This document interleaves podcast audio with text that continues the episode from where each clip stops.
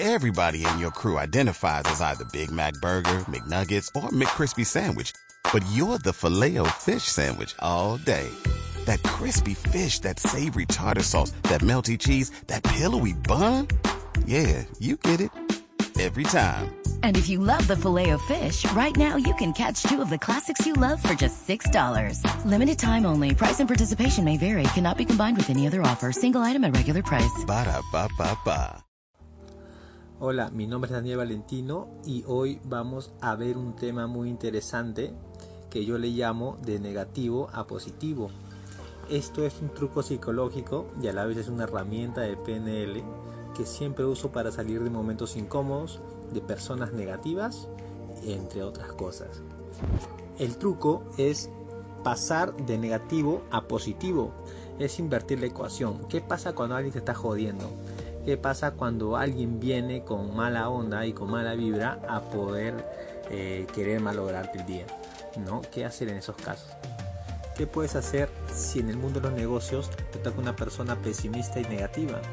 Simplemente debes dar gracias que no quiso trabajar contigo porque eso hubiera sido un caos. Es que hay personas que aunque le ofrezcas el oro y el morro son negativas.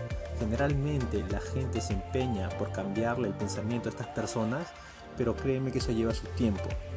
Lo mejor es darle la vuelta y decirle, oye, cuando me necesites estaré aquí con todo lo que te ofrecí. ¿Qué pasa cuando una persona quiere joderte el día, ¿no? Con sus problemas. ¿Te ha pasado? Seguramente que sí. A mí también. Pero hay que decirle con mucho cariño, ¿no?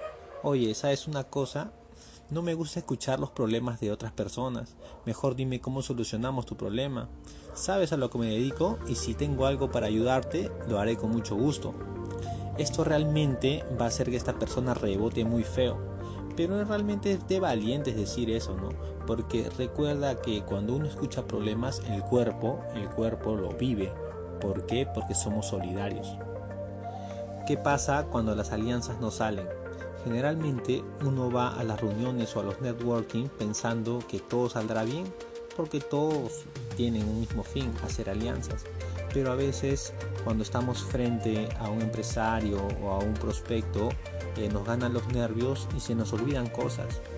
O a veces no hemos preparado bien el speech y se nos escapan algunas cosas también.